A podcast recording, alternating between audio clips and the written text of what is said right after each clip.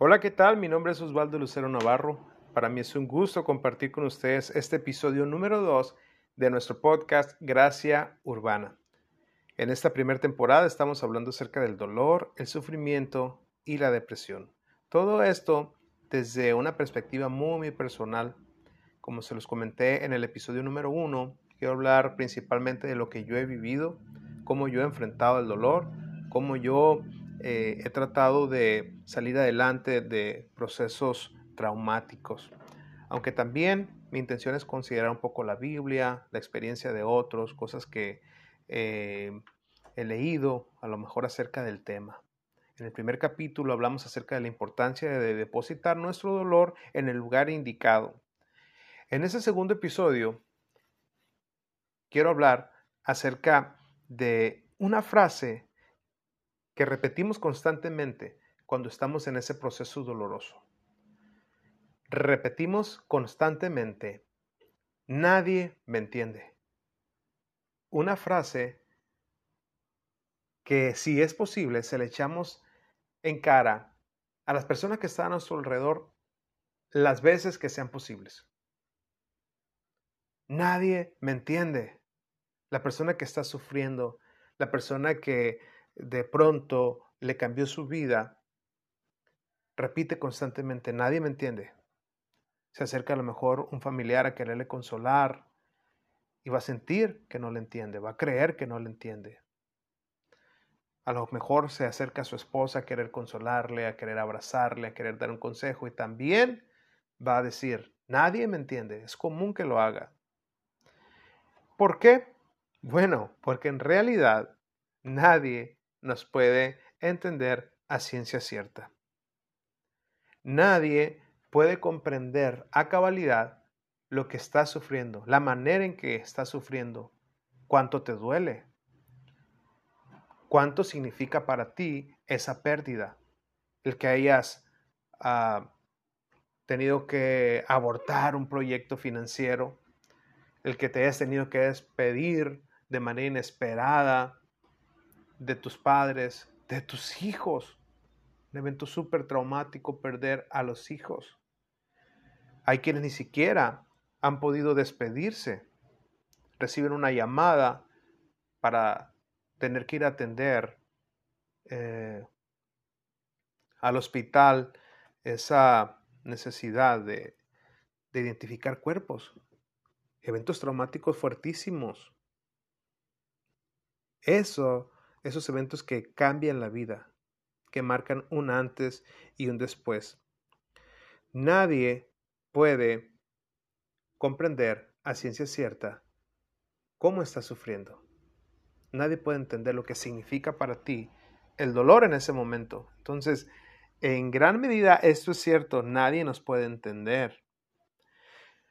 Y entonces viene a mí una pregunta que nos tenemos que hacer. ¿Por qué en ese momento creemos que nadie nos entiende?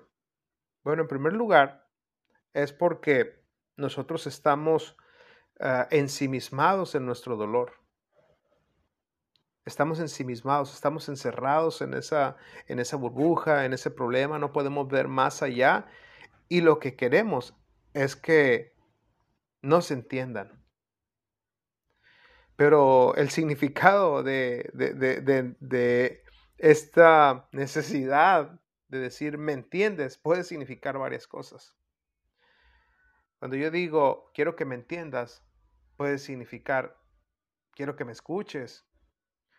Eso de decir quiero que me entiendas es ah, quiero que te pongas en mi lugar. Quiero que me entiendas puede significar diferentes cosas.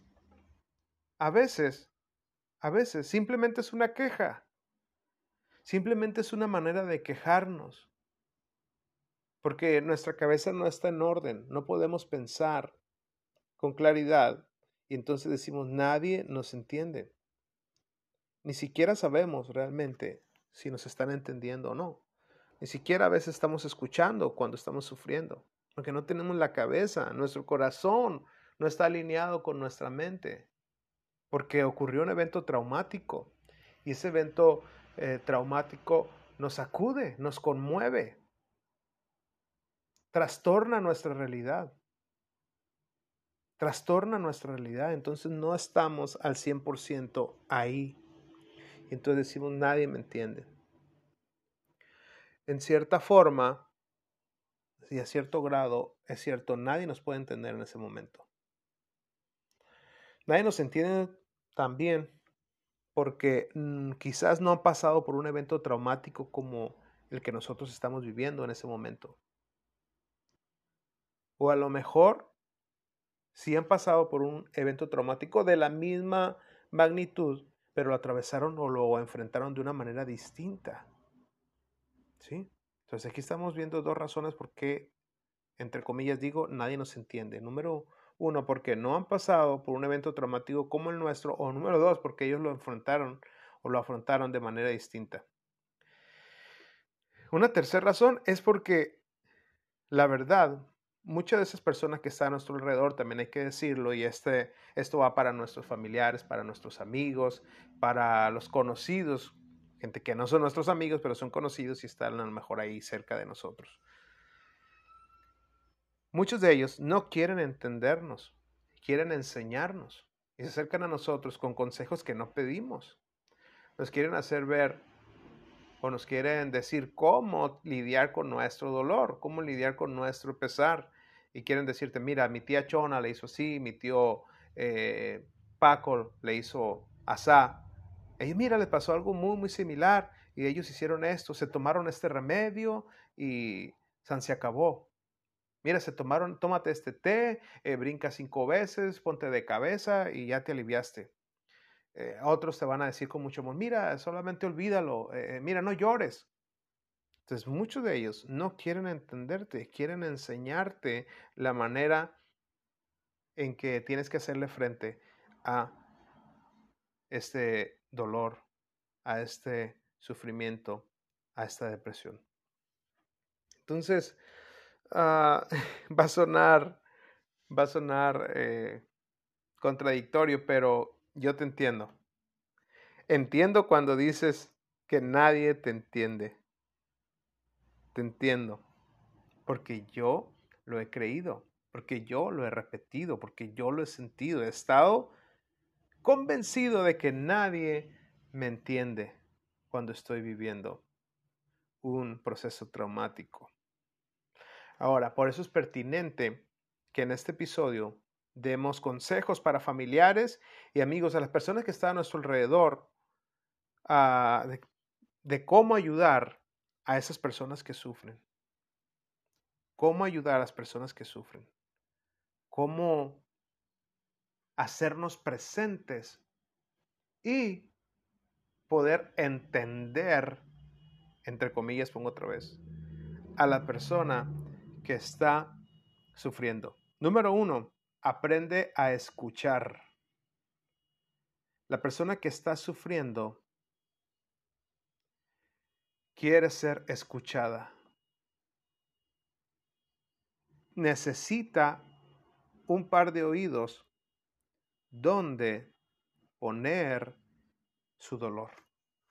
Personas que sin prejuicios, que sin enjuiciamiento puedan escucharle a lo mejor personas que cometieron un, siniestro, que hicieron algo malo, pero no pueden con ese dolor, no pueden con, esa, con ese remordimiento, con ese sufrimiento o arrepentimiento. Pero temen decírselo a alguien porque van a ser enjuiciados. A lo mejor tomaron una decisión, les habían dicho que no lo hicieran y ellos decidieron sí hacerlo y están pagando consecuencias. Y ahora están sufriendo. Ahora están haciéndole frente. O no saben cómo hacerle frente al dolor, pero está ahí. En las vísceras, en el pensamiento. Está cauterizado el pensamiento. Está siendo cautivo. Cautivo. No le puede hacer frente a la vida real. No le puede hacer frente a problemas de la vida cotidiana porque está ahí tratando de solucionar ese problema, ese gran problema. Por eso es necesario que nosotros aprendamos a escuchar a las personas que estamos alrededor de las personas que sufren, de quienes sufren, debemos escucharles sin enjuiciamiento, escucharles también ah, de manera activa, es decir, poner atención en sus palabras, tratar de no interrumpirle. No están buscando un consejo. Una persona que está sufriendo no está buscando un consejo. La mayoría de las veces no quiere un consejo, no está preparado para recibir un consejo. No está preparado su corazón aún, su mente para recibir un consejo. Muchas veces lo que quieren ser oídos. Que los demás sepan que le duele demasiado, que no puede hacerle frente, que a lo mejor está pensando en quitarse la vida. Pero ¿a quién se lo dice? Temen decirlo, porque eso es una señal muy grande de debilidad, porque pues ¿cómo eh, ¿cómo se va a enterar mi esposa o cómo se va a enterar mis padres, mis hijos de que eh, estoy sucumbiendo ante este dolor, ante este trauma, ante esta lucha? ¿Cómo, cómo voy a confesar que me estoy dando por vencido? ¿Cómo lo voy a hacer? Entonces no están muchas veces preparados para recibir ese consejo, pero sí quieren ser escuchados. De manera que tienes que escuchar cada detalle y estar dispuesto a sentirte incómodo. Y ese es el segundo consejo. Aprende a sentirte incómodo. ¿Qué significa aprenderte a sentirte incómodo? En ocasiones vas a escuchar cosas feas, cosas tristes, demasiados detalles, cosas que van en contra de tu postura religiosa, en contra de tu ética, en contra de tu moral, quizás de tu formación cultural. Y eso te va a hacer sentir incómodo. Y otra vez vas a querer dar un consejo. Pero en ese momento no es el momento de dar consejos. Es el momento de escuchar. Aprende a sentirte incómodo. Mira, muy posiblemente este será solo un cuadro, que posiblemente se repita, sí, pero será solo un cuadro, será solo un tiempo donde esta persona solamente querrá ser escuchada. Llegará el momento donde querrá un consejo y querrá recibir consejos. Va a estar preparado ya su corazón, habrá caminado una milla más, va a estar en otro momento. Y ese momento, en ese momento vas a poder darle el consejo. Pero si no está preparado su corazón, tú tienes que escucharle y, poderte sentir incómodo. Escuchar que a lo mejor cometió un pecado muy grave o siente que cometió un pecado muy grave. ¿Sí? Y, y, vas a escucharle a lo mejor decir que está haciendo cosas eh, para solucionar su problema que, que no son cosas que tú harías o no es la manera en que tú lidiarías con el dolor, con el sufrimiento, con la depresión. Entonces tienes que aprender a sentirte incómodo, porque es incómodo, porque quieres decirlo, quieres sacarlo, quieres verbalizarlo y quieres dar el consejo, te sudan las manos, ya tienes la palabra casi en la punta de la lengua, pero tienes que guardar silencio y aprender a escuchar. Entonces aquí va implícito, va unido el tercer consejo. Dije número uno, aprende a escuchar. Número dos, aprende a sentirte incómodo. Y número tres, da consejo cuando se te pida. Da un consejo cuando se te pida. Otra manera de decir lo mismo es, no des consejos que no te pidan. La gente que nos ama incluso eh, es muy dada a decirnos, hazle así, tómate esto, haz esto otro.